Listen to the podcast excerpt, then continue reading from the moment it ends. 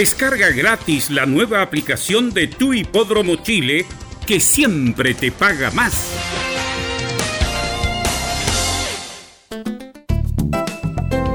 Comercial IAC Compañía Limitada. La mejor calidad mundial en laminados decorativos. Comercial IAC Compañía Limitada es Vertec en Chile. San Ignacio 1010, Santa Rosa 1779, Avenida Mata 446 y Portugal 501. Comercial IAC Compañía Limitada es Vertec en Chile. Hola, les saluda Carlos Zapag. Tengo una cordial invitación para ustedes. Lunes a viernes desde las 15.30 hasta las 17.30 horas. No se pierda Portaleando la tarde. Música, servicio, entrevistas, noticias en el 1180 AM Radio Portales. Radio Portales en tu corazón la primera de Chile. 13 horas 30 minutos. Atención a la red deportiva de emisoras amigas de Radio Portales. Al toque de gong, sírvanse conectar.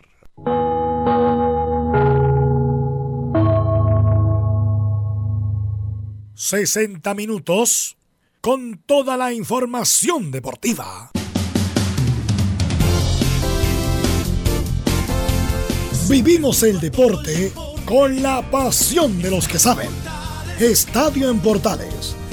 Ya está en el aire con toda la emoción del deporte. Comentarios. Carlos Alberto Bravo. Velus Bravo. René de la Rosa. Laurencio Valderrama.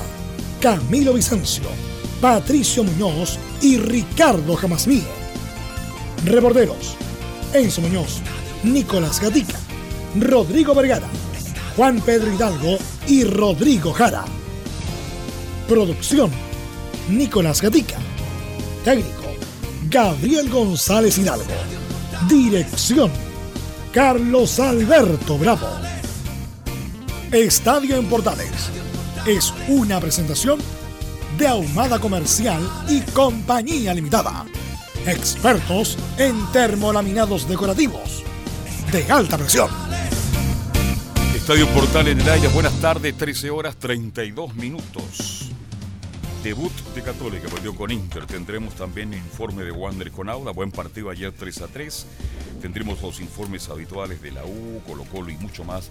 Y cerramos con la hípica entre las 14 30 y las 3 de la tarde. ¿Cómo está Velo? Muy, pero muy buenas tardes. Buenas tardes. ¿Cómo está Enzo Muñoz? Buenas tardes. Buenas tardes. Vamos a ir de inmediato entonces con los titulares para la presente edición de Estadio Portal y nos metemos ya a analizar el debut de Católica en Copa Libertadores de América. Nicolás Gatica, buenas tardes, ¿cómo te va? Buenas tardes a todos, titulares para esta jornada de día miércoles aquí en Estadio en Portales. Claro, recordemos que ayer finalizó la sexta fecha del Campeonato Nacional con el empate 3 a 3 entre Wanderers y Audax. Tendremos la reacción de Miguel Ramírez tras el empate, que además indica que la presión la tiene desde que llegó al club. En la Copa Libertadores, claro, la UC cayó de forma inapelable por 3 a 0 en su visita a Brasil. Hoy Colo Colo visita al Wilstermann de Bolivia, donde en la previa apuñalaron a un hincha. En la U escucharemos a Caputo, que adelanta el duelo de mañana ante Everton en el Estadio Nacional. Ángelo Enríquez no fue citado. En otra noticia del fútbol chileno en Rancagua existe preocupación por el rendimiento de Graf en O'Higgins. En Curicó, en tanto, todo es felicidad por ser los escoltas de la Universidad Católica. En el tenis, el equipo chileno de Copa Davis ya está trabajando en Suecia para la serie de este viernes y sábado. Y por supuesto cerramos con la épica junto al globo Fabián Rojas. Esto y más en la presente edición de Estadio Portales. Bien, ya estará con nosotros Camilo Vicencio para analizar el debut de Católica en Copa Libertadores. Em, aguantó la Católica los primeros 45 minutos, 0 a 0, pero en pocos minutos perdió el partido 3 a 0. Este, con un error tremendo de un arquero que ya es segundo error que comete Dituro. ¿ah? Sí, bastante cuestionado, al menos en las redes sociales están pidiendo algunos incluso a, ¿A Toseli. A Toseli. No, será demasiado? No, ah. es demasiado completamente. Pero el tema es que lo de Católica se vuelve a repetir. El año pasado también pasó lo mismo en Copa Libertadores, esa vez fue un 4-2 me parece, eh, y en Sudamericana fue un 4-0 y, y y terminan pesándole estos resultados finalmente a la postre para poder de alguna forma clasificar, si eso es lo importante. Copa Libertadores uno puede perder, pero 3-0 es mucho. Es mucho, claro, porque la diferencia que se puede aplicar después, porque acá son dos los que avanzan, entonces eso le puede pasar la cuenta a Velo Católica. No como homologando al a Eduardo Guillermo Bombalier, que bueno, hace falta Bombalier igual, ¿ah? eh, en sus comentarios, hace falta una voz disonante, a veces tan, de, tan chato el, periodismo deportivo. Eh, ¿Quién le dijo a Dituro que era bueno para la pelota? ¿Quién le dijo a Dituro no solamente viene ahora, el partido pasado con Calera, y el año pasado también? ¿Cuántos problemas tuvo Dituro en la salida de la pelota? Él no le pega bien a la pelota. Que le diga a alguien que no le pega bien, por lo tanto, los que le pegan mal, como Dituro, no puede hacer distancias medias. Los que le pegan mal son distancias cortas, a un metro, a su central, o reventarla pero Dituro no le pega bien, no es Claudio Bravo, no es Ter Stegen, no es Emanuel Neuer, no es Chilaver para que haga ese. Le pegó con el peine de lado y ahí viene el gol de, Pablo Guerrero. Hay que decirle a Dituro, que es un muy buen arquero, bajo los tres palos debe ser de lo mejor que hay en Chile, pero con la pelota en los pies es malo. Por lo tanto, cuando uno es malo, o, o, ah. mejora los entrenamientos, o no hace justamente las no, no, hace la carencia que tiene en, en este caso de jugar con los pies. Cuando uno es malo, como malo con la pelota, como le pasa a los arqueros, o juega largo o juega corto, pero no a media distancia como le pasó ayer y lamentablemente fue uno de los responsables de la derrota de la Católica. Tiene que jugar largo y ahora la forma que juegan los equipos de Católica con este Holland se requiere mucho el pasado también. claro, incluso el clásico, incluso el clásico con la U, me acuerdo perfecto, también tuvo varios de descargas eh, malas. Por lo tanto, lo de Vituro fue muy malo lo de, lo de ayer. Sí, tiene que preocuparse de mejorar con esto de los pies porque de verdad ha cometido dos errores tremendos. Y bueno, uno de los goles costó justamente por esa equivocación del excelente arquero bajo los tres tubos de Dituro, pero que con los pies tiene que mejorar y mucho, y mucho, mucho más. ¿Cómo estás Camilo? Buenas tardes. Muy buenas tardes para todos. Sí, pues este partido, este partido está derrota la Universidad Católica en este debut en la Copa Libertadores. Y no solamente el error de Matías Dituro fue en el gol, también había tenido otro antes que le entrega la pelota directamente al rival. Salió con la, con la mano, la, despejó y se le llega a Edenilson. Así que tuvo varios eh, errores Matías Dituro eh, en el arco. Eh, lo mismo que en el sector defensivo también, con Tomás hasta Buruaga, que jugó también. Que fue un cambio, un, cambio. que sorprendió a, a los hinchas de la Católica y a los, entre comillas, gente del fútbol porque no venía jugando. En algún momento se pensó que era línea de 3, pero al final era línea de 4 con hasta Uruguaga de lateral, algo inédito. Además no había jugado nunca partidos, o sea, no había jugado partidos con Católica a nivel internacional. No, pues no había jugado, de hecho no tenía ni un minuto en el campeonato tampoco, había ido Lo comentamos ayer, ¿se acuerda que lo comentamos y fuimos claros antes de? Usted dijo con la camiseta de Católica porque alguien recordaba que con Antofagasta había jugado, pero... Pero claro, son dos cosas distintas, muy distintas. Ahora, el primer tiempo Católica fue correcto, ¿ah? dentro de todo, no, pero mucho más Inter, Los primeros 20 minutos los sufrió Católica. Yo creo que... Inter perfectamente puede ir 2 2-0. Después bajó el ritmo el Inter de Porto Alegre y ahí Católica tampoco se creó prácticamente ninguna oportunidad de gol, ninguna chance, alguna aproximación de Munder con Puch pero fue muy pobre lo de ayer de Católica. Sí, en la segunda parte tampoco nada, una algo de, de, Valencia nomás que entró en el, segundo tiempo también, eh, y, una pero ya fue en los minutos finales, cuando ya estaba 3 a 0 Católica abajo, pero... ¿Hasta cuánto, ¿Hasta los 20 aguantó bien Católica en el segundo tiempo? En el segundo sí, eh, fue hasta el minuto 61 cuando viene el gol. 62, el gol de Pablo de tiro libre. Sí, y después ya en el 67 fue el segundo y ya el 71. Esos 10 minutos fueron fatales para la Católica. Bueno, ahora, bueno, esto es por, por punto, pero como comentábamos en, el comienzo, este tres goles mucho. Pueden significar que al final, por diferencia de goles, la Católica quede fuera. Y sobre, ¿Mm? sobre todo en un grupo tan competitivo que de repente eh, hay que la diferencia de gol, claro, vale, porque no, no siempre basta con la cantidad de puntos, porque ya le pasó a Católica una vez que quedó eliminado, sacó una buena cantidad de puntos, cerca de 11, y quedó eliminado igual en primera, en primera ronda. La gran pregunta del millón, Velo. Se criticó con mucho Caputo, dijo que no salió a atacar, pero la Católica, la U hizo un digno partido con Inter. teniendo un plantel mucho mejor. A diferencia de Católica, la U se jugara clasificación en ese partido. Claro. Católica puede. Puede, dice usted. O sea, le quedan cinco partidos. ¿Cuánto le quedan? Cinco. Cinco partidos. La U era todo nada y la Pero U, fue muy defensivo Católica. La U fue a perder por poco ese partido para no hacer el ridículo. Eh, no pateó al arco la U. Eh, y Católica tenía que jugar sus chances. Y Católica viene haciendo el campeón, sacando 10 puntos, 15 puntos al segundo. Y fue muy pobre lo que hizo. Bueno, lo que se dice es que Holland cuando llegó, listo, muy lindo acá, el campeonato todo, salen campeones, pero con este equipo y con este planteamiento no tenemos nada que hacer en la Copa Libertadores. Eso fue lo primero que dijo Holland, según los informantes que tenemos en el primer entrenamiento de la Católica. Y tenía toda la razón. Si no hay un cambio, no hay un cambio en, de actitud, de bueno, él, él también, pues él, él también un técnico polémico que dejó la grande Independiente en la última etapa. eh, Católica, lo más probable es que clasifique con suerte a la Sudamericana, que siendo tercero del grupo. Sí. Eh, usted preguntaba, Carlos, lo de Pinares, ¿por qué era por decisión técnica? Parece que no le gusta el juego de Pinares. Ya. Ahí podría ya, ya haber un, eh, un motivo, por eso estuvo en la banca y después ingresó en el segundo en el segundo tiempo. Y lo otro que le criticaban a lo- los hinchas a Holland es el ingreso, lo- los cambios, que fue Marcelino Núñez, también este joven, El joven ya. que cuando ya estaban 2 a 0 abajo, decían que un, un jugador que recién tenía 20 minutos en el profesionalismo no puede entrar a un partido tan... Las primeras críticas para Holland. ¿m? Las Sí. primeras. Las primeras críticas para Holland. Escuchemos al director técnico de la Universidad Católica en su primera reacción refiriéndose a este sistema que se implementó.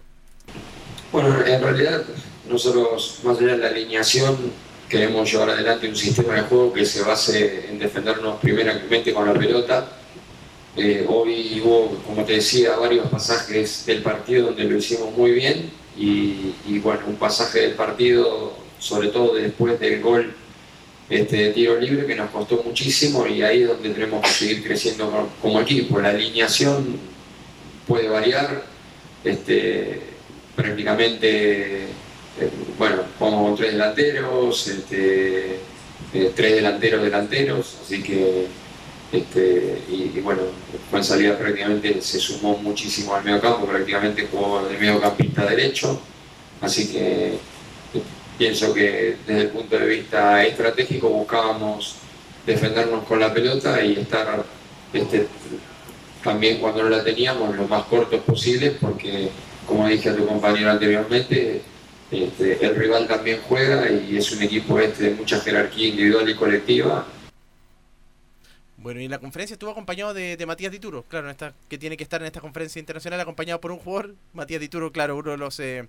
de los protagonistas de la jornada por, por el error ahí en el, en el segundo gol también y la otra jugada que les, que les comentaba.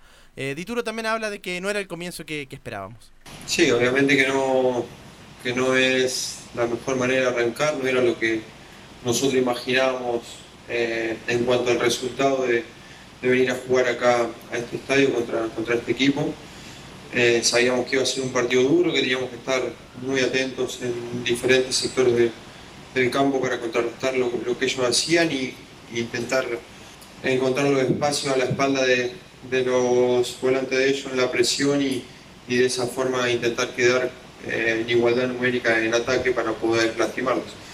Eh, obviamente que una derrota así nos duele, pero nos levantaremos, pensaremos en el siguiente partido.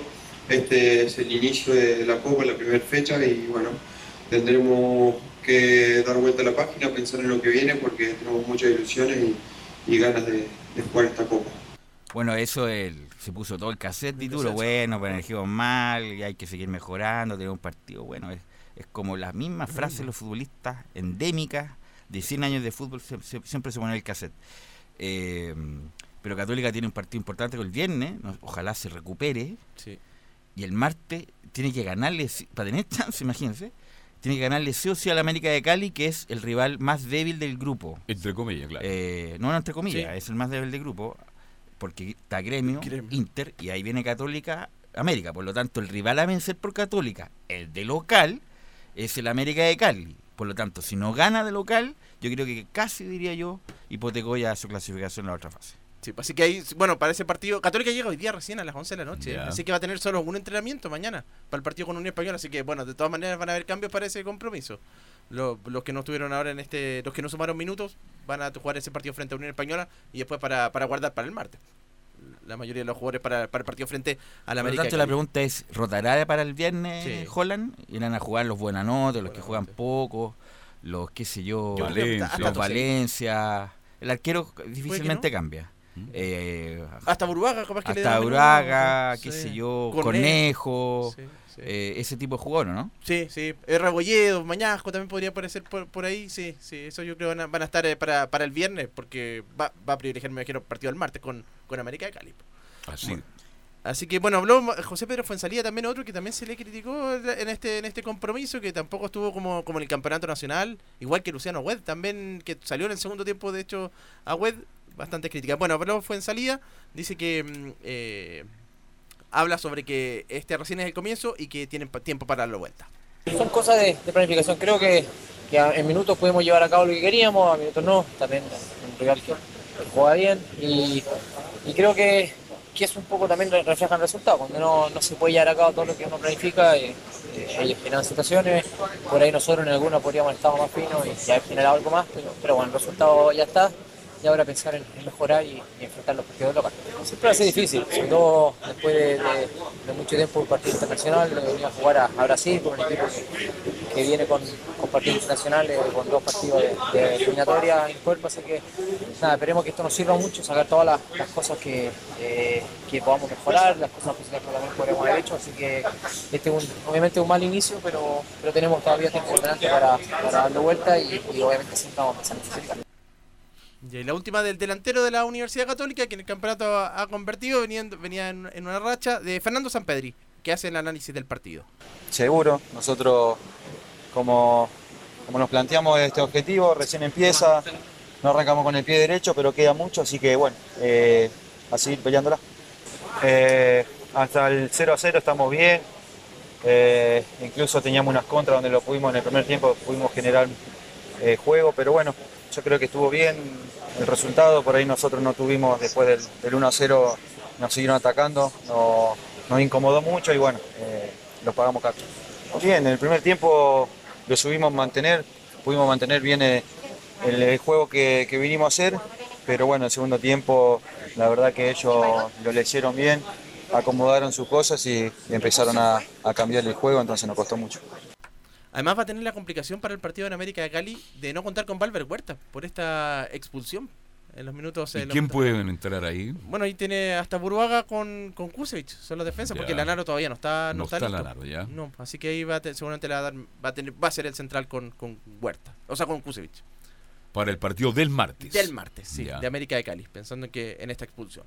Así que eso con el, plante- el equipo de la, de la Católica dice usted que llega esta noche. Llega esta noche recién, a las 23 horas. Tiene Ya. entrenamiento mañana y después el viernes ya a las 18 horas del partido, con público. Con público. Claro, con público. Así que eso es lo que sería en la Católica. ¿Y el próximo martes a qué horario? El 19-15 horas el martes, con América de Cali. Perfecto. Insisto, la América de Cali, después de mucho tiempo, subió al fútbol colombiano, estuvo como cinco años en la primera B en Colombia. Después de un tiempo también salió campeón, fue muy emotivo eh, que América de Cali después de mucho tiempo saliera campeón, pero insisto, el rival más débil, incluso- está el chileno este mm, que jugó en Cobresal y en la U.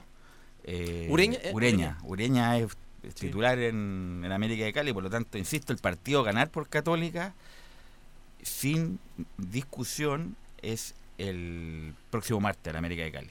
Sí, el año pasado, si uno se, se da cuenta, sacó, si uno recuerda, sacó 6 puntos de local. Perdió ese partido con, con Libertad el año pasado y uno de visita. Ahora tiene que ganar todos los de, los de local y rescatar algo en Colombia. por. Exactamente, sobre todo con, con Cali partido de vuelta. Sí. Bien, ahí estaba entonces el informe de Universidad Católica y nos metemos ya con el torneo local porque ayer vimos un buen partido ¿eh? entre Wanderers y Audax Italiano. 3 a 3 en Valparaíso, Nicolás Gatic. Sí, pues el equipo guanderino que jugó quizás su mejor partido de esta temporada, de este 2020, este inicio de campeonato, haciendo su mejor presentación, sobre todo haciendo tres goles y creándose bastante oportunidades de gol. Pero claro, nuevamente no puede ganar el equipo verde, de hecho lleva los mismos puntos que Colo Colo, cuatro unidades los mismos 18 puntos. Los seis partidos que ha jugado ha tenido un mal rendimiento del cuadro wanderino. Pero lo que se puede destacar del equipo de Wander es, como lo dice el técnico Ramírez, es su análisis, su, la mejora, las cosas posi- positivas que tuvo el equipo eh, frente a Audax Italiano. Y justamente la primera que vamos a escuchar del, del Cheito Ramírez, el técnico wanderino, habla de que siento que fuimos superiores. Siento que fuimos superiores. Y al ser superiores uno espera demostrarlo en el marcador final, eh, quedándose con los tres puntos. Yo creo que Audax se fueron contentos porque es un punto para ellos ganado. estuvimos conversando ahí con el cuerpo técnico una vez concluido el, el partido eh, y nos comentaban que este ha, sido el partido más duro que le ha tocado y que con dos llegadas que tuvieron se encontraron con tres goles. Ellos dicen que con dos llegadas se encontraron con tres goles. Eh, entonces, con mayor razón, eh, duele en no quedarse con los tres puntos. Ahí está Miguel Ramírez. Este, mm, le falta plantel a Wander definitivamente. ¿No? pues ya Más allá de la calidad del técnico. Ya lo dicho, lo hemos comentado ya. eh, no le trajeron prácticamente refuerzo a, a Miguel Ramírez. Él pidió a, mm, al hombre que está en Iquique, Donoso. Sí, el no lo trajeron. Y también hubo un problema con Cuadra, el hombre que hizo buen preolímpico. Exacto. Eh, así que. Y además, bueno, Wander está en un proceso de traspaso de acciones del, del grupo de. mm, de, Wal- de líder. ¿Cómo se llama el? ¿Ibáñez? Ibáñez a los socios. No sé si. oj- ojalá que se puedan causar eso, en el sentido que ojalá lo hagan bien los, los nuevos accionistas, el nuevo directorio que me imagino que se va a, a constituir. Pero Wander sigue abajo, sigue tiene solamente cuatro puntos, está en la parte baja de la tabla y le va a costar a Wanderers.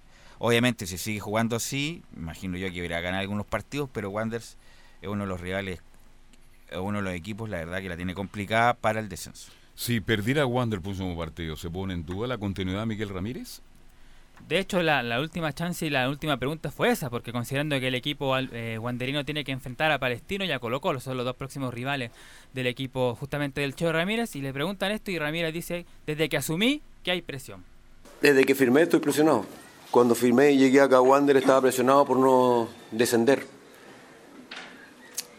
No descendimos y la presión era salir campeón para, para ascender. Y ahora, lógicamente, la presión es para consolidar a Wander en primera división. Ahí está, pues cortita y precisa la declaración de Miguel Ramírez desde que asumió que hay presión y no lo toma tanto como un ultimátum, pero sin duda que sí, porque son dos partidos con rivales que también están en, la misma de Wander, en la parte baja, Palestino y el equipo de Colo Colo. Sí, pero Palestino. No, Palestino está- Palestino no está en la tabla baja, no, no, está, en la, la media está en la de la media de la tabla. con nueve puntos y Palestino debe ser de los equipos más sólidos de Chile, la verdad. Ha hecho un buen trabajo Basay. Y Colo Colo, Colo Colo es Colo Colo. Independiente que esté mal, hoy día juega por Copa Libertadores, pero Colo Colo mereció ganar con la U de Conce, un equipo más bien entonado para pa Wander, así que va a ser complicado pa- para Miguel Ramírez y su cuerpo técnico. Dos rivales muy duros. Ahí se juega la continuidad de Miguel No sé Ramírez. si, mira, no tienen cara los dirigentes de Wander para jugarse la continuidad, si no le trajeron nada, po. Entonces, ¿qué? Es más, ni siquiera le renovaron a Cuadra. Pero tienen que hacer algo, intentar hacer No, algo. pero No, no, sí, no van a echar a los Pero 22 Miguel Ramírez, ¿cuántos ¿ah? partidos lleva en, en primera? Lleva seis. Los seis, porque ha jugado Sería una, una irresponsabilidad si alguien piensa sacar. Si, no, si alguien piensa que el, el problema es Ramírez. pues, el problema no es Ramírez, el problema es el plantel corto que tiene Wanda.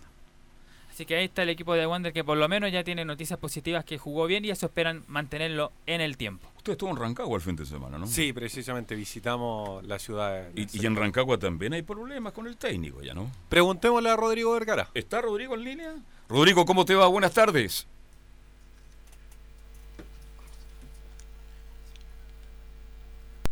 Lo escuchamos muy lejos a Vergara. Vamos a arreglar, eh, mejorar el contacto ahí con Rodrigo Vergara para escucharlo justamente lo que está pasando en Rancagua. porque También lamentablemente eh, O'Higgins no ha salido, no ha tenido buenos partidos, pierde y pierde, jugó un partido interesante con la U, pero no le alcanzó. Así que vamos a ver qué está pasando con Graf, un técnico que, que vino de Coquimbo Unido justamente a Rancagua. A ver, ahora Rodrigo, ¿me escuchas? Sí, sí, ahora Ahí lo escucho sí, perfecto, perfecto. y claro. Ahí perfecto. Ahí sí, a- a- había pasado el diablo aquí metiendo la cola. ¿eh? Dele nomás. Eh, como, exactamente. Eh, como les decía, semana complicada para Patricio Graffi, que no cayó para nada bien la derrota ante Universidad de Chile, donde ya empezaron los, los primeros cuestionamientos hacia su esquema táctico y precisamente ah, hacia él. Pero fue precisamente en conferencia de prensa post partido ante Universidad de Chile donde demostró que él todavía sigue teniendo eh, la confianza necesaria de la di- directiva. Pero escuchémoslo por parte de, de las mismas palabras del técnico argentino Patricio Graf, que dijo después de conferencia de prensa. Sinceramente yo me siento respaldado tanto por los jugadores como por la dirigencia. Eh, el esfuerzo que hicieron hoy me lo demuestra. Así que bueno, nosotros eh, lógicamente respaldamos también su trabajo. Estamos convencidos de que lo vamos a sacar adelante, los jugadores están convencidos, nosotros también. Entonces bueno, eh, no queda otra que seguir, eh, seguir trabajando, seguir mejorando y, esperar que, que pronto aparezcan los Yo me siento respaldado por la dirigencia y por los jugadores. Y es precisamente que hoy día en la mañana en un esfuerzo de producción que, que pudimos conseguir, eh, hablamos eh, precisamente con el gerente deportivo de Higgins de Rancagua, Pablo Calandria, que al consultarle por lo que está pasando, por lo que está viviendo Patricio Gras y probablemente estos sean sus últimos partidos, eh, ¿les parece si escuchamos lo que dijo precisamente Pablo Calandria? El futuro de Gras es seguir confiando, creemos que, que, es un entrenador que nos puede eh, seguir ayudando a, que las cosas mejoren, entre todos necesitamos que más bien los resultados también acompañen, porque eso es lo que también eh, eh, te mantiene en un mundo tan, tan cruel, pero eh, estamos confiados y, y esperemos que a poco la cosa se vaya reconduciendo esperemos que de a poco las cosas mejores. Y es que prácticamente son cuatro derrotas, un empate, un triunfo, con 22% de rendimiento para el técnico argentino, que está muy cerca de cumplir el récord de la peor inicio de campaña de O'Higgins en estos últimos cinco años, que lo tiene Mauricio Larriera, en donde aquella oportunidad dirigió ocho partidos, un triunfo, un empate y seis derrotas con tan solo un 16% de rendimiento. El próximo rival de O'Higgins de Rancagua es precisamente Deportes Iquique, rival complicado, en la tabla de posiciones y es que O'Higgins está en el lugar número 14 y Quique está en el último lugar, tan solo lo separan dos, dos puntos, eh, duelo clave para ambos escuadras que luchan por no caer en el fondo del, de la tabla de posiciones. Rodrigo, ¿quién de los Abumor está como ahí más metido en la administración, en la gestión del club? El hijo, ¿no? Martín, ¿no? Sí, sí, eh, Martín Abumor eh, también lo está en, cierta parte viendo Cristian Abumor, pero es prácticamente difícil de encontrarlos eh, en estos momentos. Eh, cuando asume Pablo Calandria la gerencia deportiva, él es el rostro visible dentro de, de O'Higgins en cuanto a directorio. También está Pablo Hoffman, ya lo conocemos en el mundo del fútbol, pero el que asume ese rol es más eh, Pablo Calandria y es precisamente como lo escuchamos hace un rato, que ellos pretenden prácticamente confiar en los resultados, en esperar que el trabajo de Graf dé sus frutos en los próximos partidos. Eh, eso es lo que ha dicho al menos la dirigencia. De momento tampoco se habla de posible renuncia o posible despido por parte de, de- de- del club. Y es que el O'Higgins cuando contrató a Patricio Graf prácticamente pagó la cláusula de salida de él desde Coquimbo Unido. Y no estamos hablando de una cifra bastante menor, estamos hablando de casi dos mil dólares. Entonces, prácticamente hacer un reemplazo de técnico a esta altura del campeonato con ese dinero invertido es prácticamente eh, dispararse en los pies en cuanto a sentido monetario, siendo que O'Higgins ahora tiene números rojos. No, por eso te digo que, eh, bueno, los humor son muy importantes en la sociedad anónima de Higgins.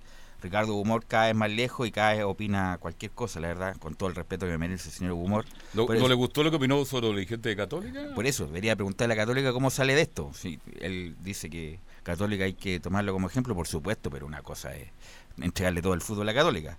A lo que voy yo, que por lo que yo sé, Martínez Humor es que está ahí en la. Obviamente que no se ve, él toma un helicóptero también y llega a Rancagua, al, a donde trabaja O'Higgins, ahí en el Monasterio Celeste.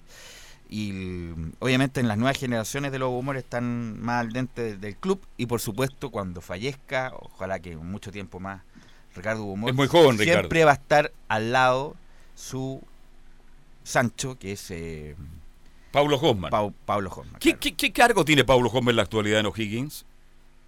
El Pablo Hoffman antiguamente vendría siendo lo que hacía Pablo Pablo Calenda actualmente, era una especie de gerente deportivo. Hoy es como la cara visible de lo que es la gerencia técnica de, operación, de una cosa O'Higgins. así, ¿o no?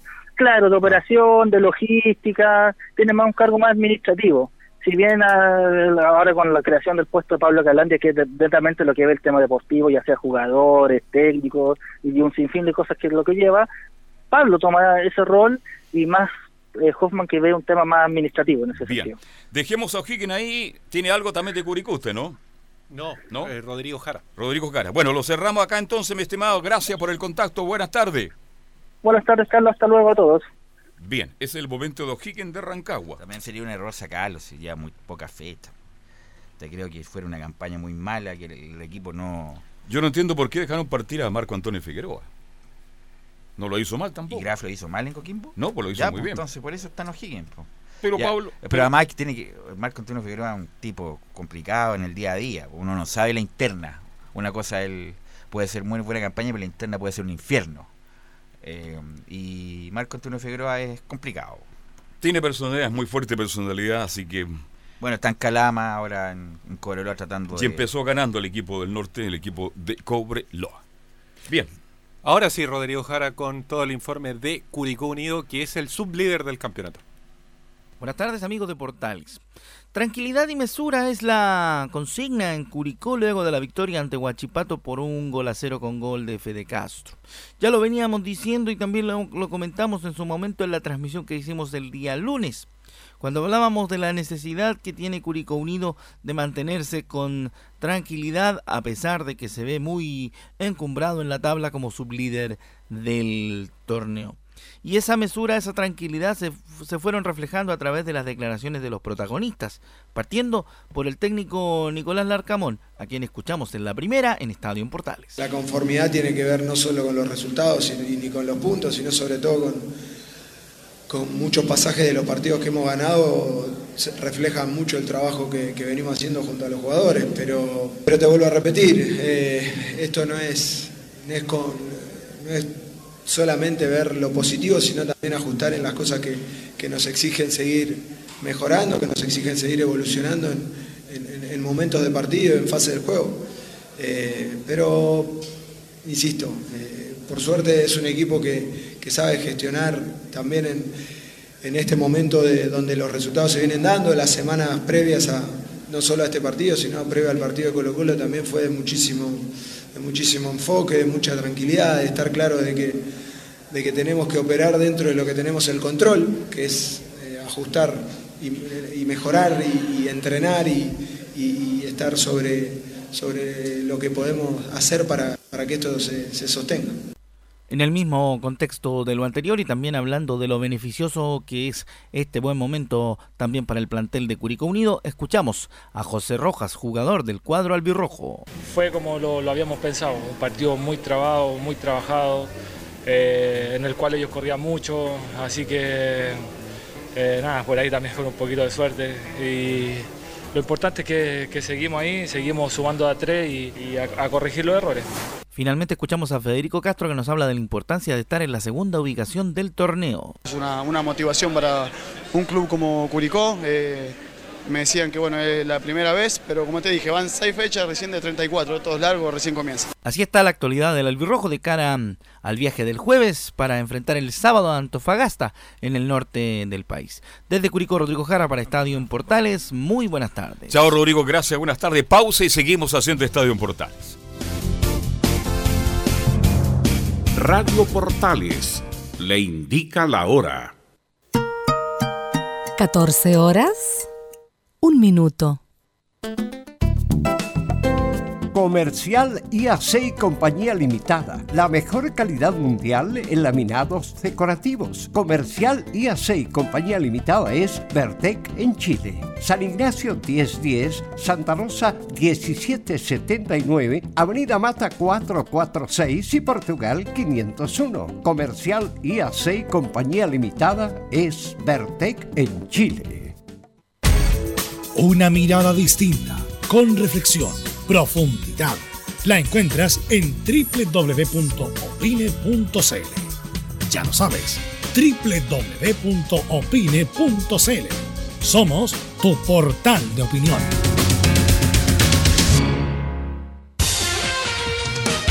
Gracias a los superdividendos, tu hipódromo Chile siempre te paga más. Juega en Teletrack.cl. Descarga gratis la nueva aplicación de Tu Hipódromo Chile que siempre te paga más.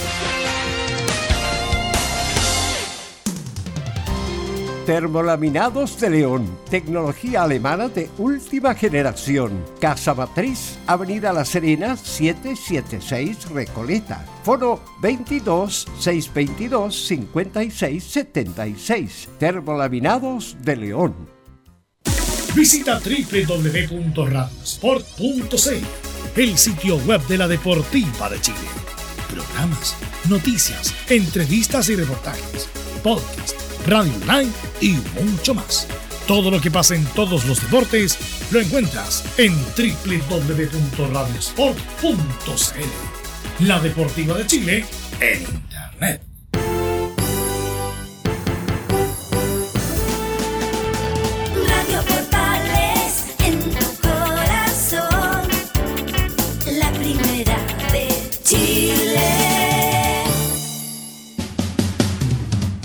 Oiga, los hinchas de Bolivia, del Bilderman, recibieron muy mal a los hinchas de Colo Colo. Nicolás Gatica, buenas tardes. Claro, porque Colo Colo los hinchas estaban haciendo la típica esta que vigila que se hace en los hoteles cuando se concentran los equipos cuando juegan de visita. Y cla- claro, estaban ahí en ese asunto cuando llegaron hinchas justamente de Jorge Wilstermann de no buena manera, por supuesto no lo recibieron de buena manera y agredieron justamente a un hincha del equipo de Colo Colo en, la- en horas de la noche. fue. Así que... Pero mire, independiente del incidente, que ya es, eh, pan de cada día, aquí lo que se rumoreó fuerte ayer, después de lo que informó Colo Colo de la lesión de Matías Fernández, que Matías Fernández viene roto, como dicen los argentinos, en el sentido que la lesión es más grave de lo que se dice, que le va a costar mucho poder jugar este año, y que es la... ayer empezaron una cantidad de rumores impresionantes respecto a Matías Fernández, que la lesión que tiene es más grave de lo que se informa. Por lo tanto, usted como reportero de Colo Colo, ¿qué me puede decir de esto? Bueno, que siempre pasa que la información eh, la- la- no, no la dan, por- como se dice, completa, porque claro, quizás sea para no preocupar tanto a- al hincha y a la gente, decir de que solamente tiene una lesión en la rodilla y como decía el parte médico, decía, según vaya recuperándose, vamos a ver cuándo, cuándo vuelve Matías Fernández. Pero claro, es como un poco lo oficial que en tema de rodilla, pero obviamente que sí hay algo más de fondo, porque el jugador... Un ya jugador llegó que ganaba complicado. 140 millones de pesos mensuales, ¿eso ganaba? Más o menos. Mm, En, sí. en Colo- renuncia y acepta 10 millones. Ahí está la respuesta, Nicolás Gatica. Pero ¿cómo que Pero renuncia? no es que renuncia, pues. No, Termina Pero su ¿a dónde, a contrato dónde y ga- con lo que dónde ganaba 140? En, en Colombia. No, pero bueno, por eso te digo. yo Y lo- acepta 10 millones de pesos lo, en comen- Colo-Colo. lo comentamos acá, yo lo dije acá hasta el hartazgo. Fue un cacho Matías Fernández en Colombia. Julio Comesaña, el uruguayo, técnico histórico del Junior de Barranquilla, no lo quería. Tuvo problemas en Necaxa. No, prácticamente no jugó. Y una, por una cuestión simbólica, que es un extraordinario ser humano, gran persona. Ahora tiene, además, más encima tiene fe, espíritu. Pero Matías Fernández hace tiempo que no hay respuesta para ningún equipo, la verdad. Hace mucho, mucho, Hace mucho tiempo. Entonces ahora que Mucho tiempo. na- otra vez parte médico está con problemas en la rodilla, entonces por eso yo le pregunto al reportero de Colo Colo, que ayer se rumoreó toda la tarde después del fa- famoso informe médico, que Matías Fernández tiene un problema más importante de lo que se informa. Ahora hay que preguntarle a los médicos de Colo Colo si se atreven a checar el real eh, diagnóstico de Fernández. Yo creo que, si usted me pregunta a mí, yo creo que ni siquiera los médicos en realidad saben bien qué es lo que tiene Matías Fernández, porque primero decían que era como, no, un periodo de, de los músculos. estaba desbalanceado de- muscularmente, de- decían, desbalanceado muscularmente, pero uno se pregunta, ¿qué es Hace desbalanceado? está balanceado entonces. ¿ah? Mucho tiempo, sí. Es más, en Colombia, el técnico le dijo que ni siquiera tocara la pelota para que no se lesionara. Ya. Incluso en una conferencia le dijo que, que querían saber la condición de Matías y el técnico dijo que él diga. Así que Matías Fernández también, y tampoco dijo mucho ahí el jugador de Colo Colo, así que, no, claro, como se dice para la tribuna, para la galería, es esta declaración de los médicos de que tienen algo rodilla, pero sin duda que tienen algo más grave. A Harold Malnico, que lo entrevistaron en directo desde Bolivia, y dijo, bueno, nosotros Matías Fernández no solamente lo contratamos por lo futbolístico, sino también porque es un gran ser humano, porque sirve, porque un ídolo, convocó a 10.000 personas cuando lo presentaron, por supuesto, si Matías no es.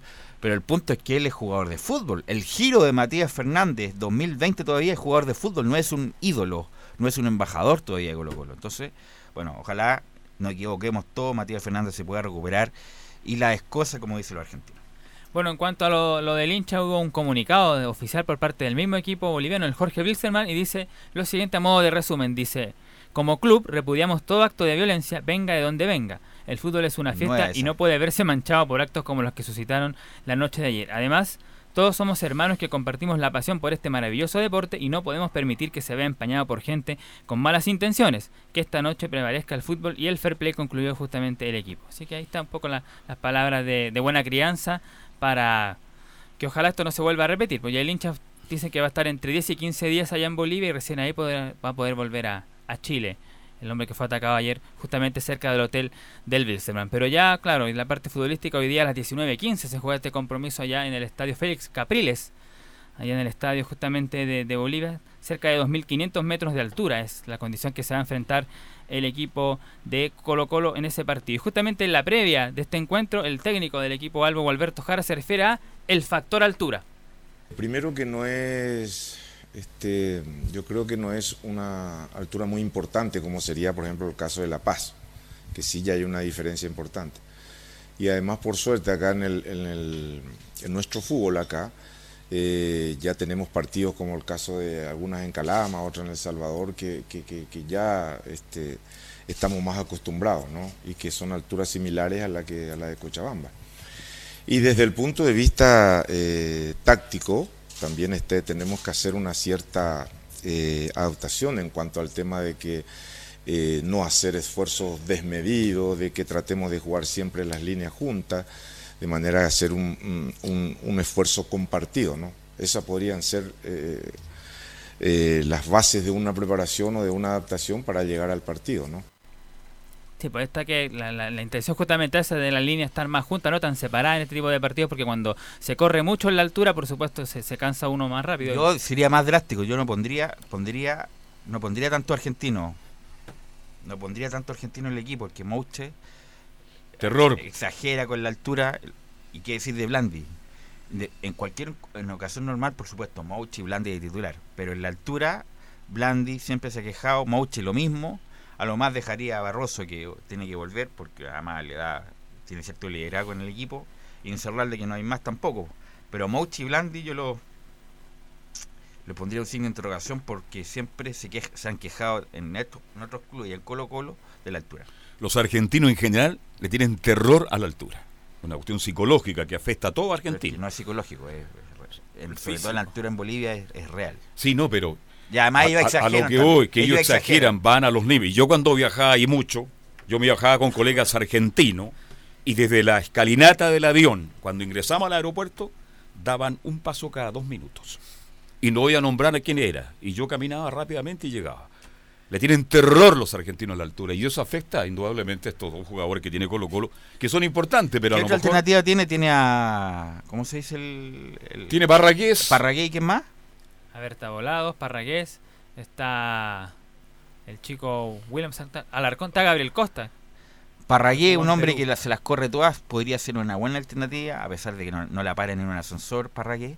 Pero para, para correr, Parragués estaría bueno, a diferencia de Blandi, que insisto, también surte los efectos de la altura. Claro, tiene como opción a, a Gabriel Costa, que quizás también podría acostumbrarse a la Costa altura. no es en opción Perú ni en la había. altura, ni en el llano, ni en la pichanga de Costa- amigos. Lo que tiene que hacer Costa No es opción- su contrato y mandarse a cambiar. Definitivamente. Ahora que no está Sala, no creo que juegue nunca más. Vamos a ver. Vamos a ver qué es lo si que faltan decía. jugadores, dice usted, ¿por qué no? Claro. Si el partido. Además, que, la punta además que la punta izquierda las opciones son Mouche o Costa, no hay más.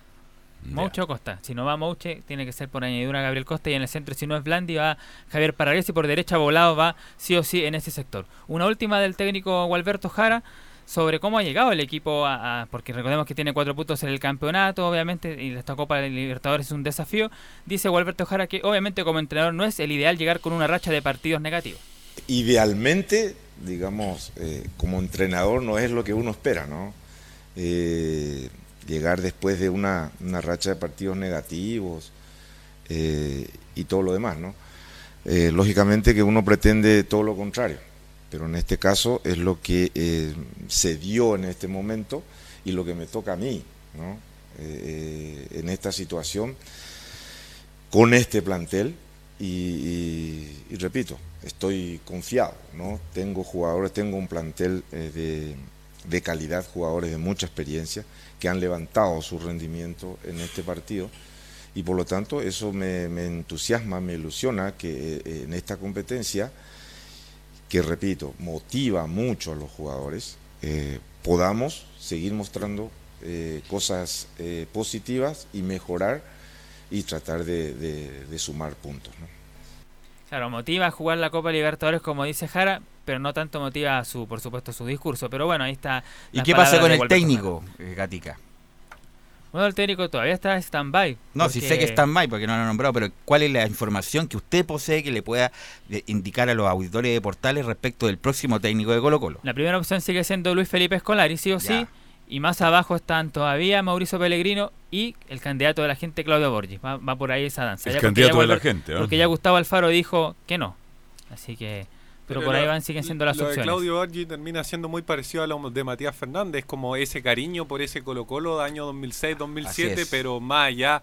O sea, si uno se va a la trayectoria real, claro, tuvo un paso por Boca Junior, Claudio Borgi, por la selección chilena, pero nunca le fue tan bien como le fue en ese Colo Colo del 2006. Justamente. en Argentina fue campeón. Justamente, en argentino, pero tiene, tiene un buen punto Enzo. Tiene que validarse, porque hace mucho tiempo Sí, que a Borgi le va mal, o no le ha ido bien. Estuvo en Independiente, mal. En Boca, mal. Estuvo en Argentino Junior, ahí el único lugar después de Colo Colo que le fue bien. En la Estuvo en la. Liga Deportiva Universitaria, que le fue horrible. Y ahora tira la talla en el CDF, que eso se encarga, tirar la talla en el CDF, que es muy simpático, muy divertido, un, una- un amor de persona. Pero se tiene que validar. Igual que los jugadores se tienen que demostrar constantemente este que están vigentes y hace mucho tiempo que Borgi no se, no se valida como Juvenal Olmo, que fue un- en algún momento le fue un año y medio bien, que fue con Católica. Después ha ido fracaso tras fracaso.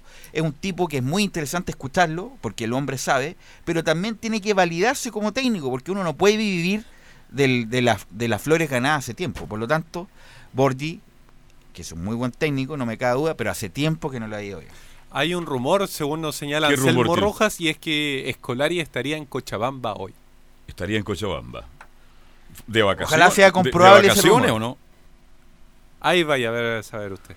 Ya. No, no, no creo que esté en Cochabamba. Escolar. A lo mejor es una linda ciudad, pero vamos a ver. Escolari por ahora el hombre y no es, no es, el barato. hombre ancla. ¿Ah? claro.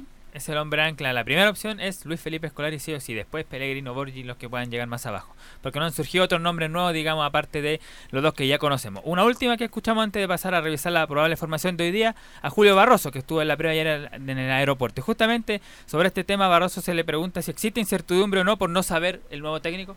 No, no, no es incertidumbre. Nosotros, a ver, creo que todos los que estamos acá en Colo Colo, en diferentes clubes, tuvimos proceso de interinato. El interinato es, es parte del fútbol y ya está asumido, no, no es nada nuevo. Es obviamente la noticia de perder un entrenador es lo que más genera ruido, pero el ser parte del interinato es, en lo que convivimos con el fútbol. Se, se vive y hay que obviamente saber que son gente que vienen a, a brindarnos en el tiempo que estén la mejor ayuda para salir de este momento y nosotros le vamos a brindar como a todos los técnicos el mismo respeto.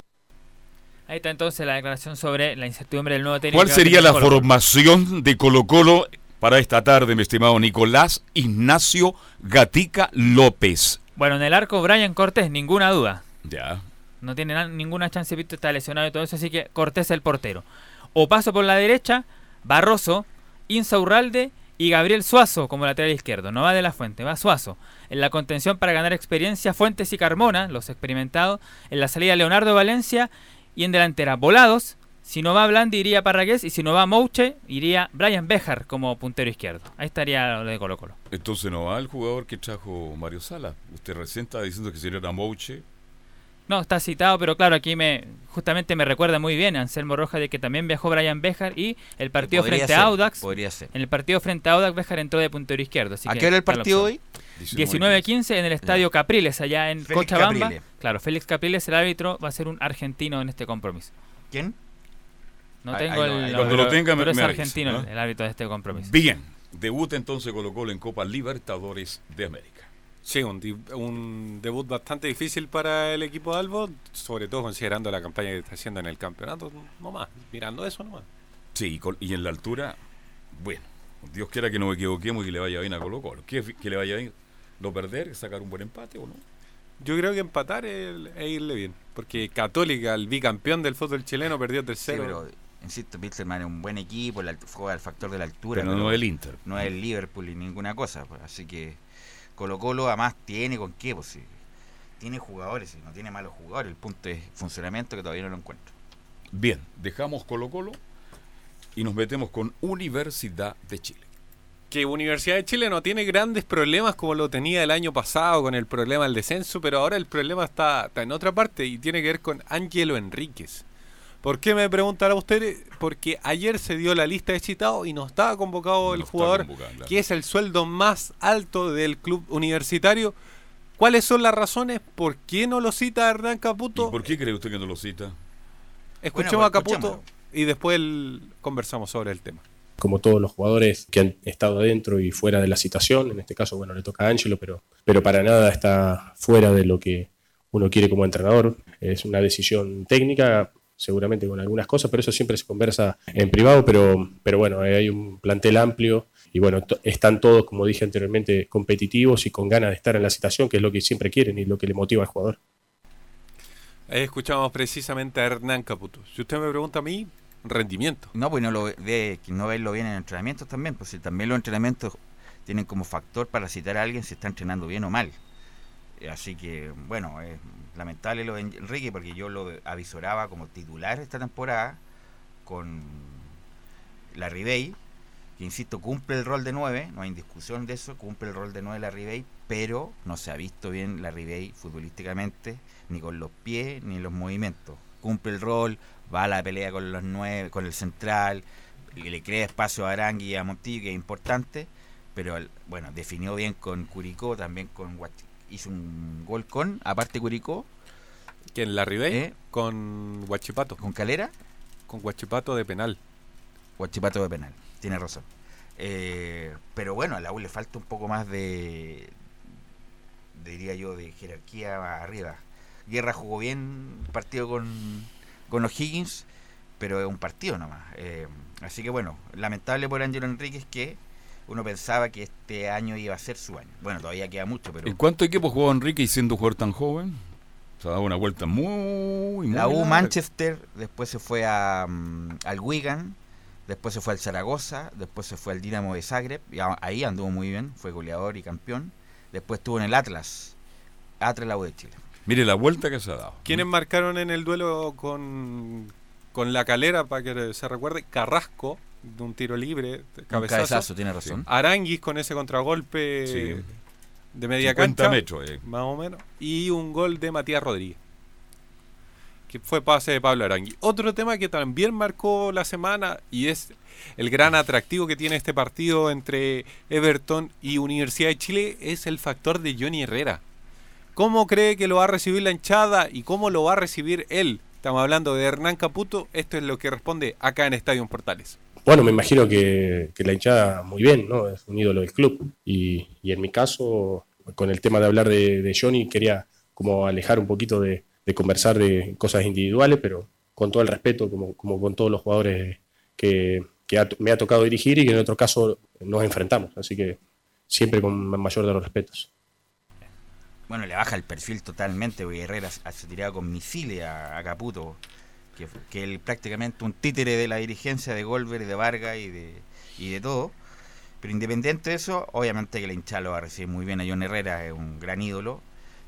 Pero ahora yo me convenzo que era, era- que fue bueno injusta la salida, pero para la armonía de un grupo está bien sacarlo, porque ya está hablando mucho y eso también condiciona lo que puede uno hacer. Así que eh, Herrera es el, el tipo más ganador de la historia del club, un ídolo, un gran arquero que le dio cosas extraordinarias al club, pero parece que Herrera no entendió que a veces hay que hablar hacia adentro y no hacia afuera porque le hace mal al club, eh, independiente de las críticas justas que hizo en su momento. Pero bueno, la U está en, un- en otra cosa y tiene que tratar de ganarle hoy día a Everton.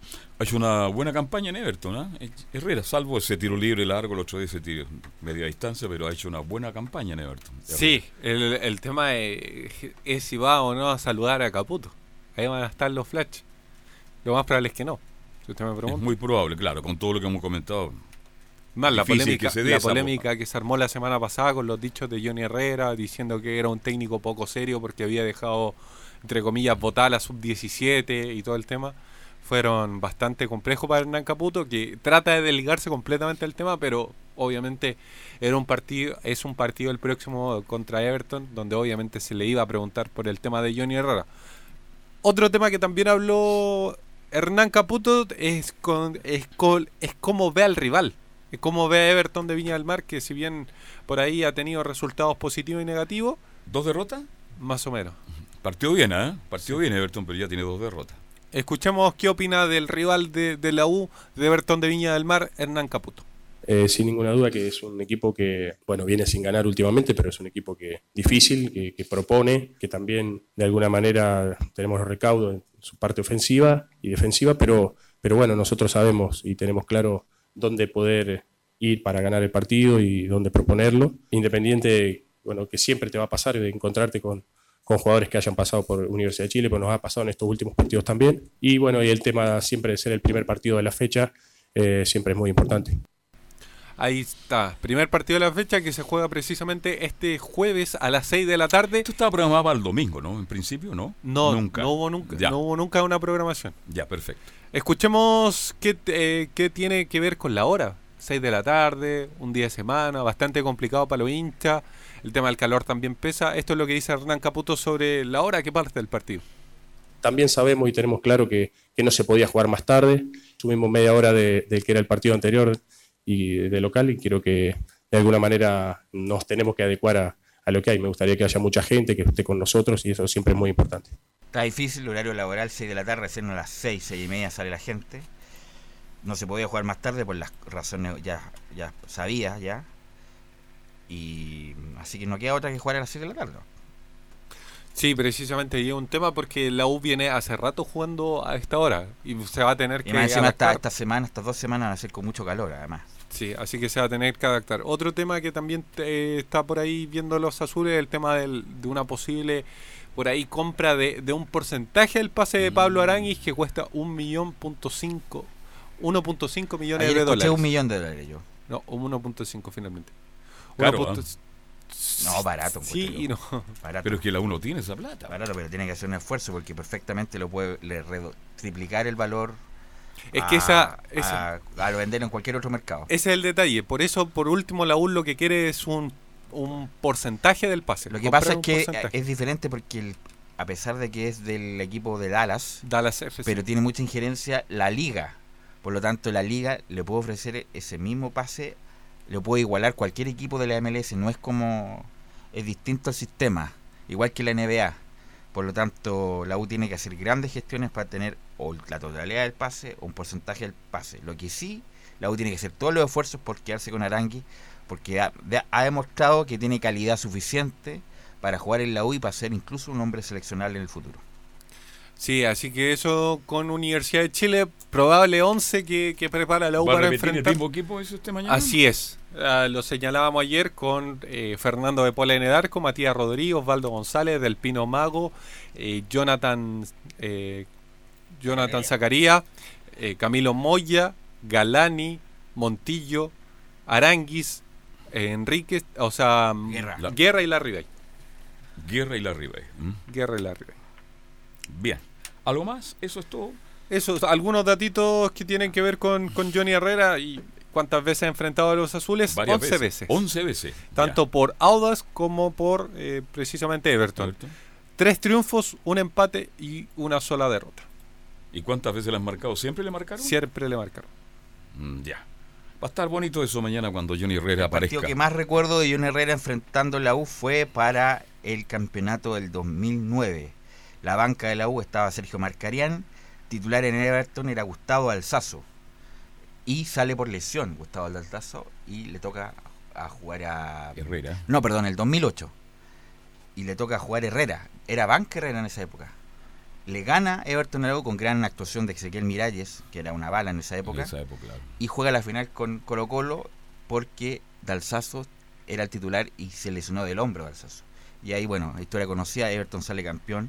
Y Después con de darlo- Herrera abrazando al. Después de darle vuelta en, en Viña del Mar con gran actuación de Jaime Rivero y la última justamente imagen de Herrera dándole un abrazo al fallecido lamentablemente Rubén Selman y donde Everton se constituyó campeón por última vez el año 2008 en la banca Nelson Acosta. Don Nelson. ¿Quién es el lateral izquierdo de Everton? El Laucha.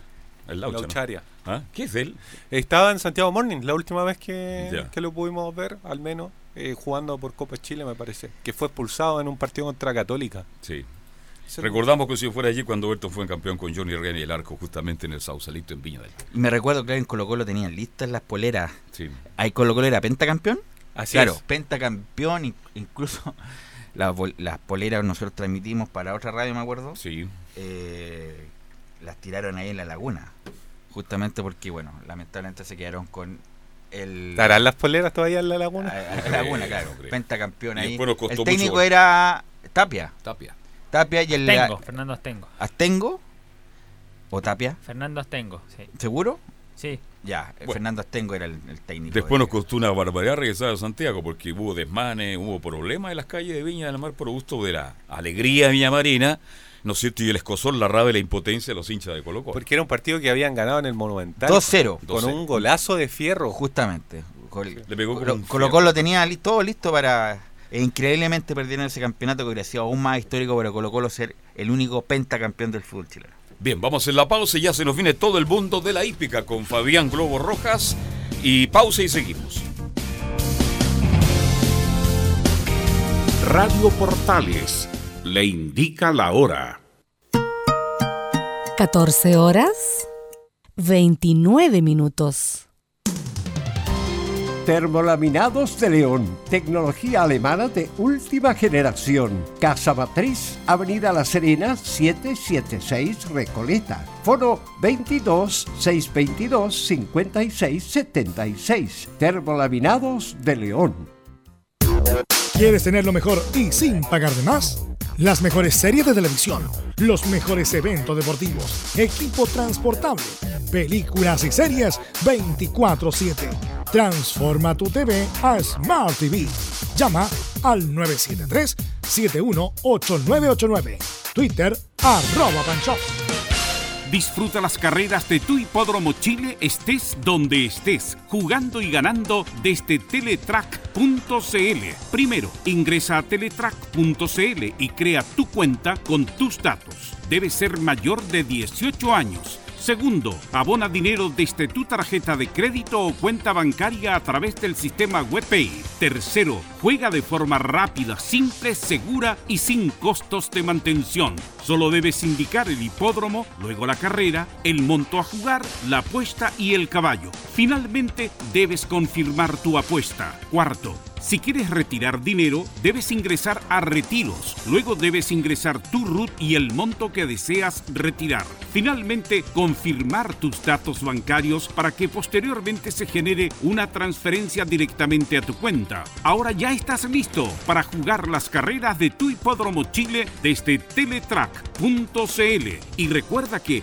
gracias a los superdividendos, tu hipódromo Chile siempre te paga más.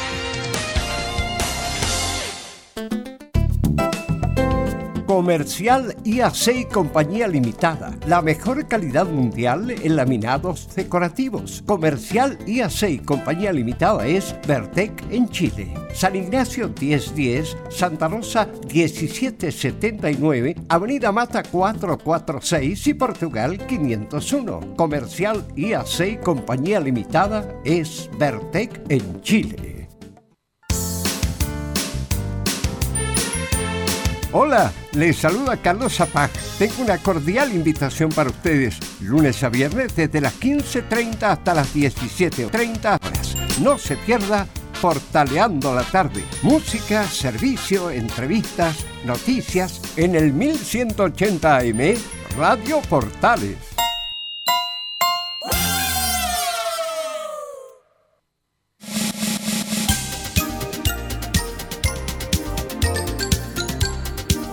Radio Portales, en tu corazón, la primera de Chile. Bien, Estadio Portales y nuestro último bloque, como todos los días, de las 3, 14.30 aproximadamente hasta las 3, con todo el mundo de la hípica. Don Fabián Globo Rojas, ¿cómo le va? Buenas tardes. Muy buenas tardes, eh, Carlos. También saludar a toda la audiencia a esta hora de la tarde de Estadio en Portales. Venía escuchando eh, cuando estaban hablando de la familia Humor de O'Higgins. De O'Higgins Una familia muy reconocida también en el ámbito de la hípica, Carlos, se nos había pasado. Siempre ha estado ligado a la y a las camisas. ¿ah? Claro. Y, y Están tienen- vendiendo incluso unas camisas sin- con una manga para que sean más económicas. ¿ah?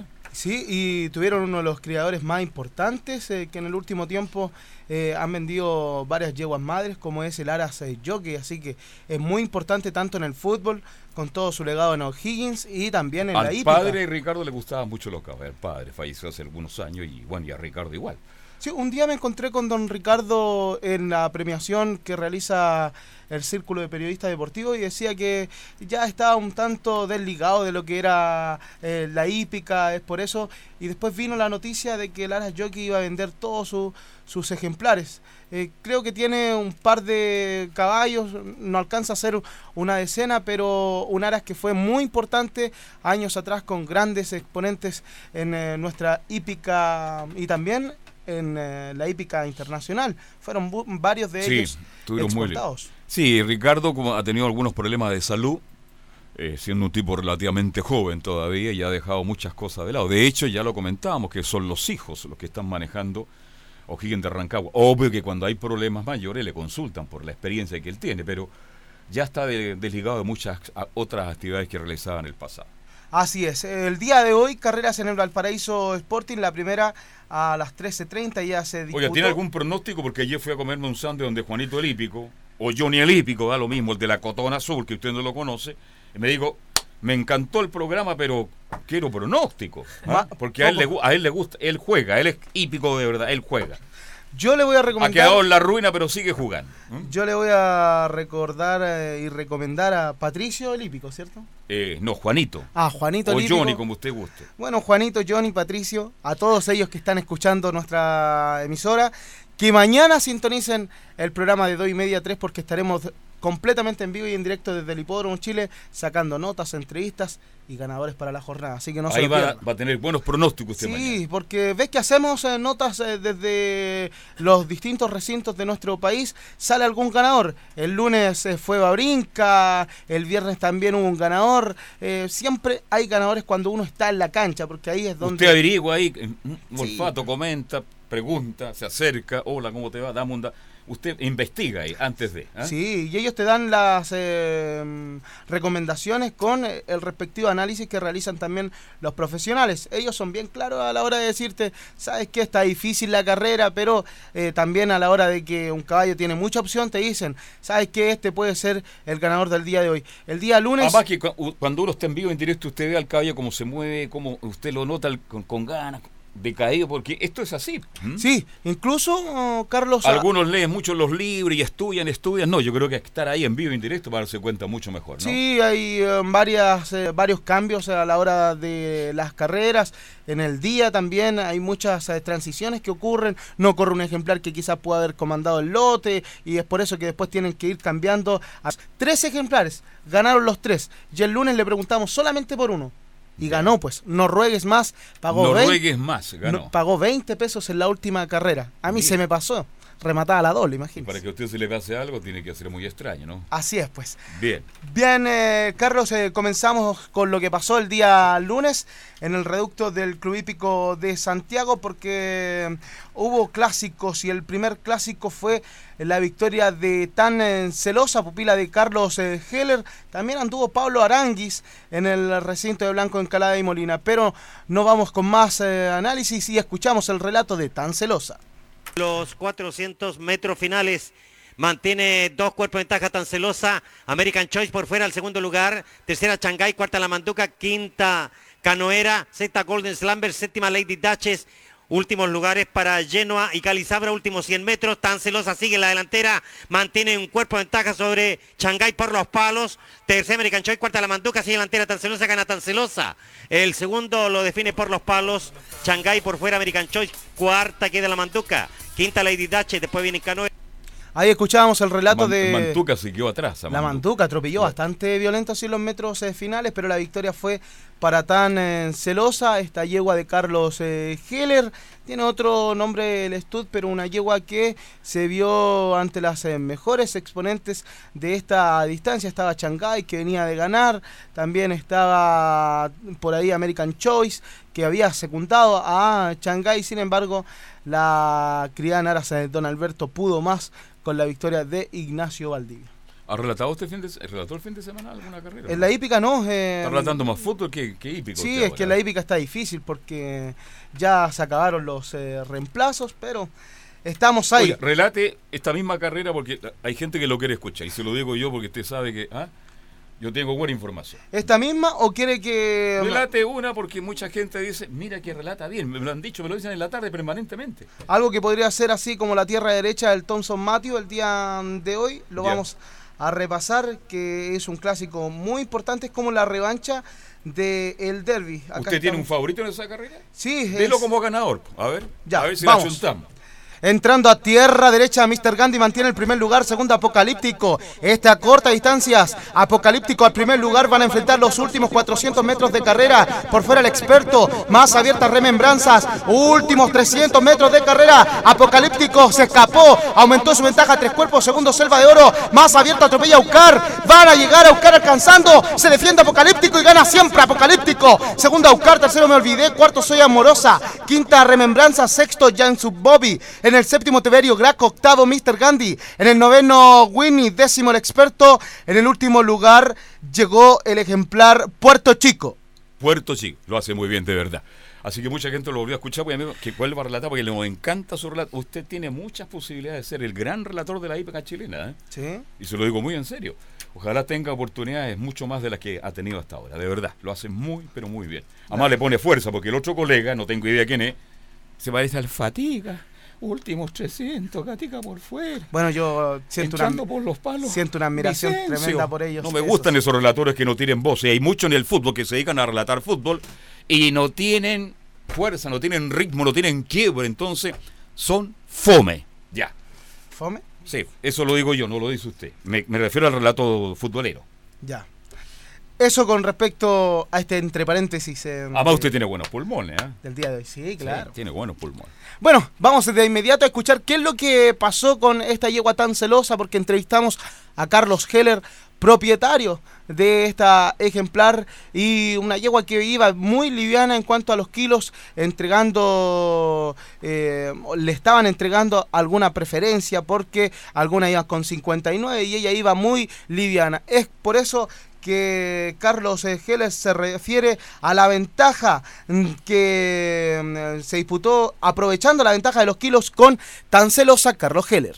Sí, gracias. Bueno, qué bueno, aprovechó los kilos, iba livianita y las que llegaron en tabla venían todas con dándole 7, 8, hasta 9 kilos, así que hay que aprovechar a veces esta, esta posibilidad de, correr liviana y poder eh, anotar la llegó en un clásico, así que muy contento.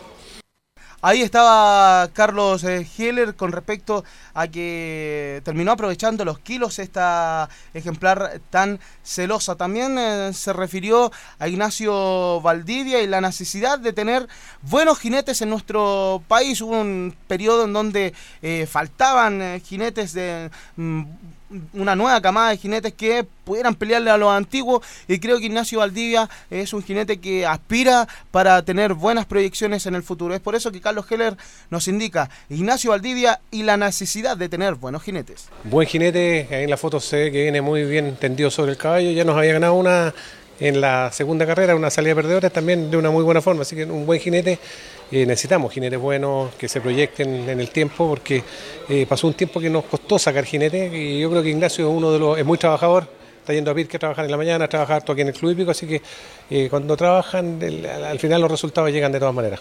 Ahí está esa camada que salió... ¿Faltan jinetes? Eh, faltan jinetes eh, buenos y mm, también tenemos que decirlo.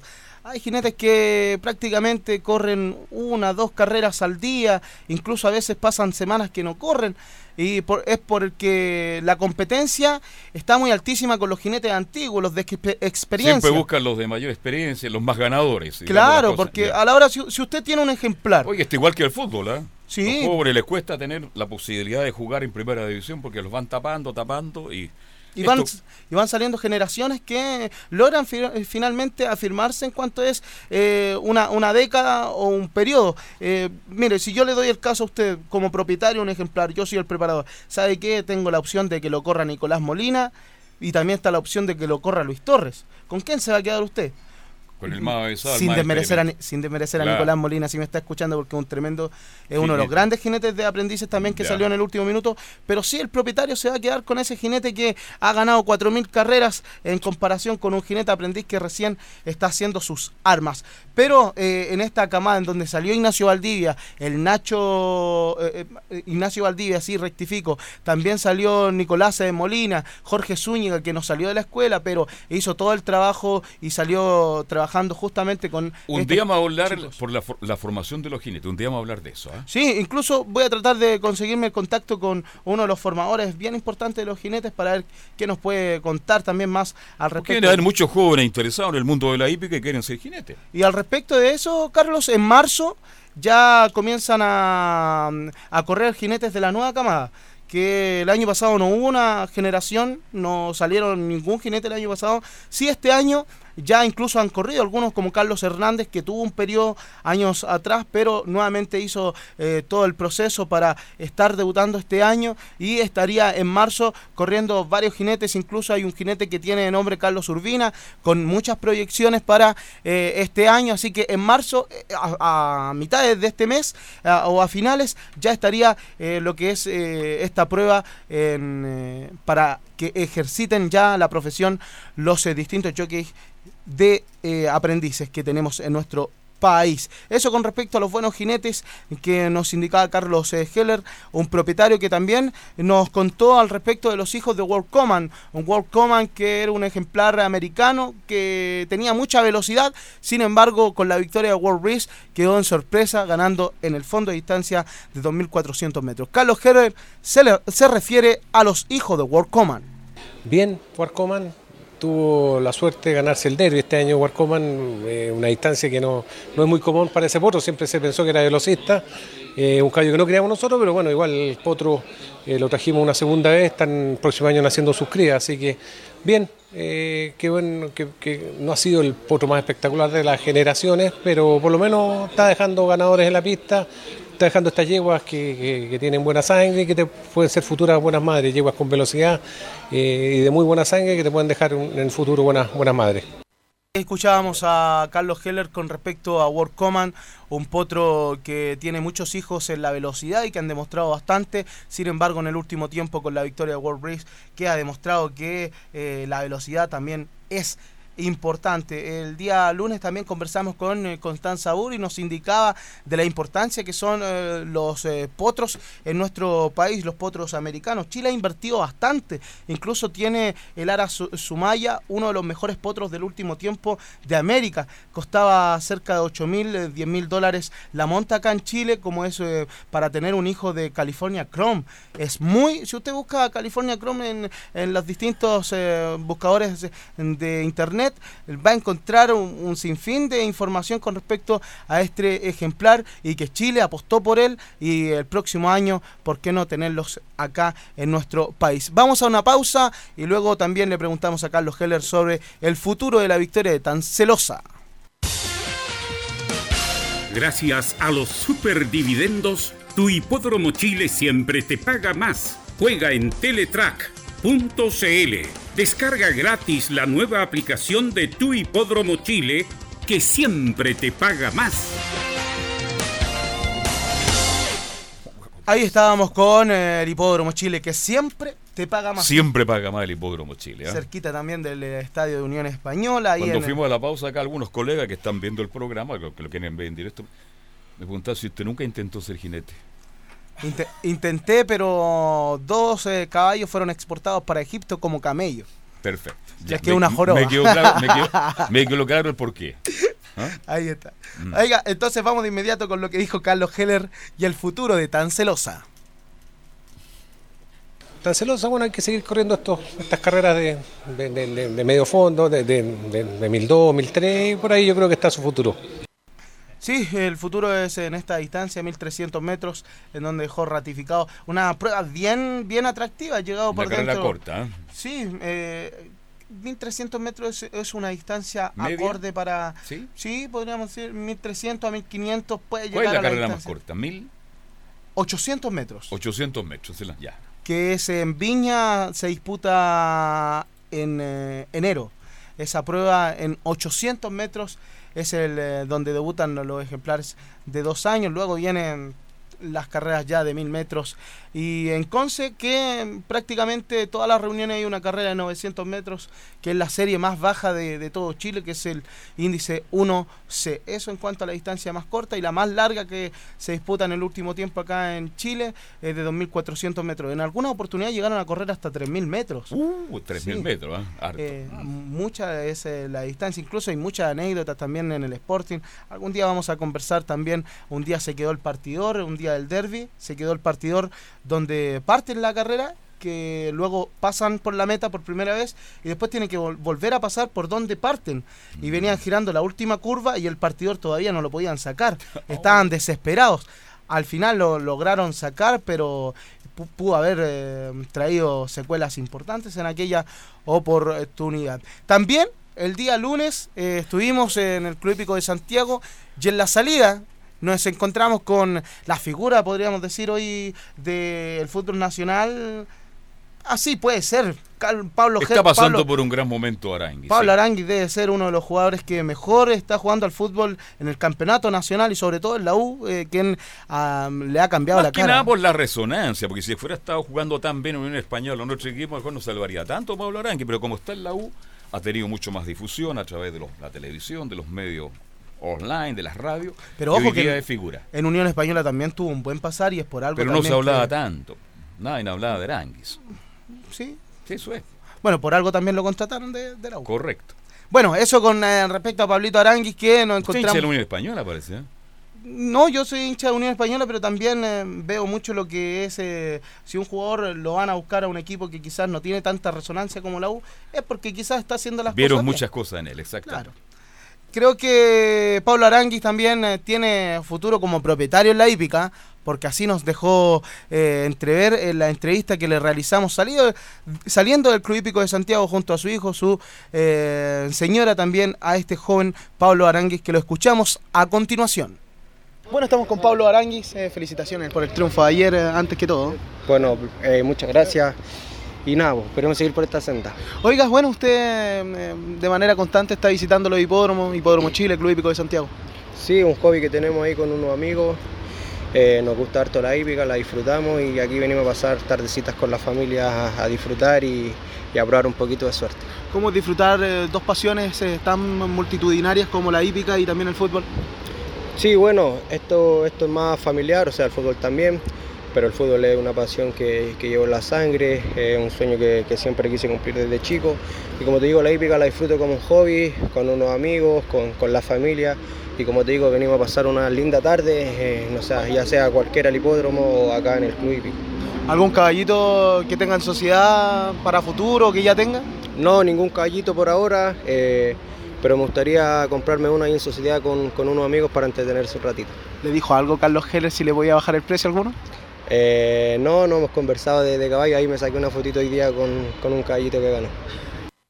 Ahí escuchábamos a Pablo Aranguis, eh, lo pusimos en aprieto, Sí. pero lo vimos, lo vi muy cercano a, a Carlos Heller, muy contento también Carlos Heller con, yo creo que por la participación que ha realizado en, en la, U, sobre todo Pablo Aranguis. Están, están todos contentos con él, exacto. Sí, andaba también el eh, presidente hoy por hoy de la institución de Universidad de. Chile. No alcanzamos a sacarle una nota, pero también estaban ahí en el sector del directorio del reducto del Club Hípico de Santiago disfrutando de la hípica. Se sacó una fotografía incluso eh, Pablo Aranguis, contento por lo demás y a futuro. ¿Por qué no verlos con eh, una sociedad junto al eh, manda más del Club Hípico de Santiago? El día de ayer hubo carreras en Club Hípico de Concepción, una hípica que no la hemos nombrado bastante, mucho acá en nuestro programa, pero que es la única que se mantiene a nivel eh, regional.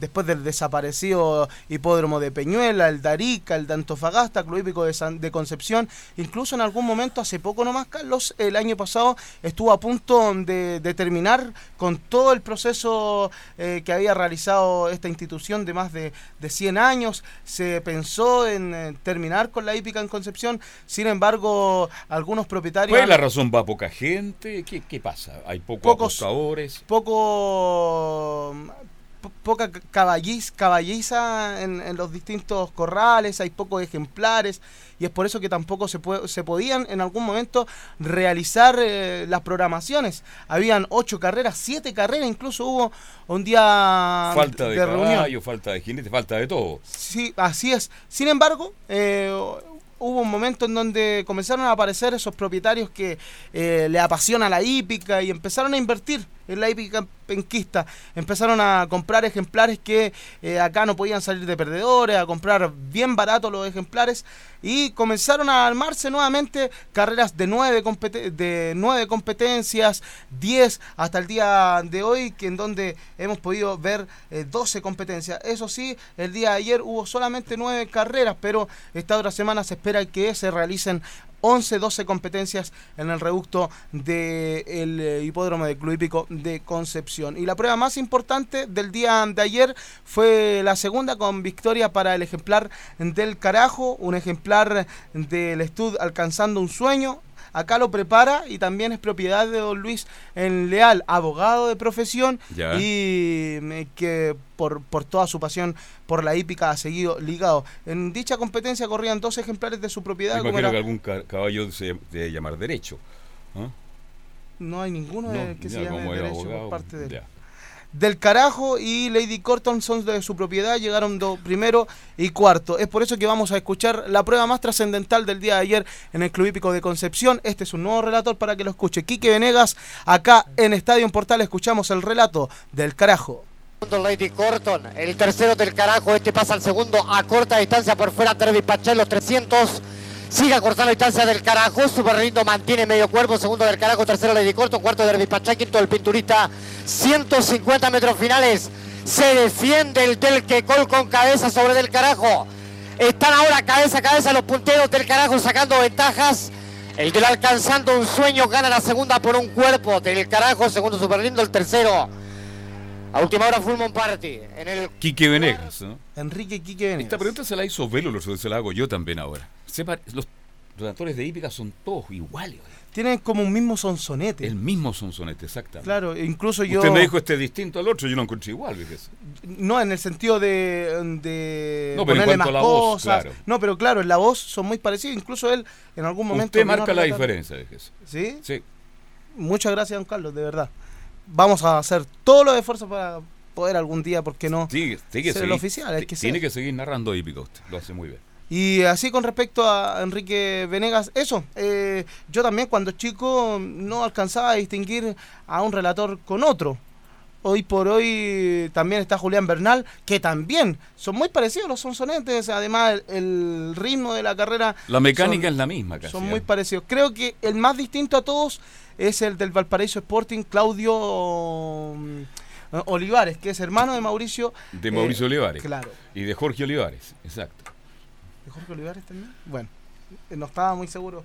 Pero sí tienen un hermano que es bien futbolero. Tiene Sí. incluso, prepara un- a un equipo allá en Viña del Mar. Lo voy a consultar y lo vamos a mencionar acá en Estadio en Portales. 14 horas con 56 minutos. Eso con respecto a lo que pasó el día mm, de ayer. Mañana, recuerde, carreras en el Hipódromo Chile. Estaremos completamente en vivo y en directo Aquí ya comienzan las jornadas mañana en el Hipódromo Chile. A las eh, 14, a las eh, 13 horas comienza la primera carrera en el reducto del Hipódromo Chile y hoy carreras en el Valparaíso Sporting. No se me puede escapar lo que pasa el día de hoy porque se corre la revancha del derby, el Thompson Matthew. Hay muchos que corrieron el día del derby como remembranzas que llegó sexta la del Matías Héctor de Fernando Marchi que corre el día de hoy en el reducto de Valparaíso Sporting Avenida Los Castaños. Mañana carreras en el Hipódromo Chile, la primera a las 13 horas. También el día sábado a las 13 horas las carreras en el eh, Hipódromo Chile. El día viernes Club Hípico de Santiago. Y el día lunes eh, nosotros ya nos vamos viajando. a ¿Usted de viaja la- el lunes a, Bueno- a Buenos Aires? Tenemos a las 6 y cuarto el pasaje en ¿De la del tarde? Sí. Seis y cuarto, siete y cuarto. A ver. A las 8 y media más o menos es la llegada. 8 10. Es Tanto la- de bueno, pues eh, un vuelo a Buenos Aires, una hora. Sí, o- 30, una hora y media. De 6 y cuarto, bueno, lo más Siete y media, probable 20 para las el salir, el, Claro, va a llegar a seis, ¿Llega a Seiza o No, a El Palomar. El Palomar. Ah, ya, no llegue a Seiza, ya. Se evita todo ese largo camino de Sí, Seiza además al que, centro de la ciudad. ¿Mm? además que en Ezeiza hay que pagar eh, eh, una tarifa de suelo, sin embargo en el Palomar... Al gratín, así. pirín, pin, pin. Así es. Así que el lunes está viajando usted ya. Así es, para cubrir todo lo que será el ¿Cuándo es la carrera? El 14, ¿no? El- este sábado, el próximo sábado 14 de marzo. Usted se fue con ante, harto día de antelación. Sí, es que vamos a, a cubrir toda esa semana de los ejemplares chilenos, porque los chilenos ya viajan este fin de semana rumbo al latinoamericano, así que también tenemos que ver todo el proceso que se realizará por las mañanas en el latinoamericano para llevarle la mejor información a través de Estadio en Portales y también de Siempre Hípica. Pronóstico mañana entonces. Mañanas desde el Hipódromo Chile. Pero va a tener varios, me imagino, para que la gente que está escuchando Ya hay pueda algunos ahí. apostar. ¿ah? Hay algunos que nos recomendaron el día lunes incluso. Deme uno nomás. Es que no lo tengo acá Ah, a bueno. mano, pero se lo voy a dar eh, de inmediato. Deme uno si- para ir cerrando ya el capítulo de, de la hípica en Estadio Portales. Es un ejemplar de John eh, Pinochet con partida bien abierta del Aras Mosito Guapo que tienen que tener Guapo en muy bien, ¿eh? consideración. Sí, un Aras eh, muy reconocida en nuestro país. Ahora sí, lo encontré. Eh, ah, no, era de Juan Pablo Baez el que encontré acá. Pero también, ojo con este, en la octava, el ejemplar número 15, Danet. Hay que Danet tener- es la carrera es la carrera número 8. en la carrera número 8, el ejemplar Danet. número 15, Danet, y el otro no. no- Mañana me lo da. Sí, no hay ningún problema. Bien, cerramos el capítulo Estadio Portales, partimos a las 13 horas con 30 minutos con todo el deporte nacional e internacional y cerramos los últimos 30 minutos con el mundo de la hípica. A nombre de mm, todos los que participamos, gracias, buenas tardes, hasta mañana.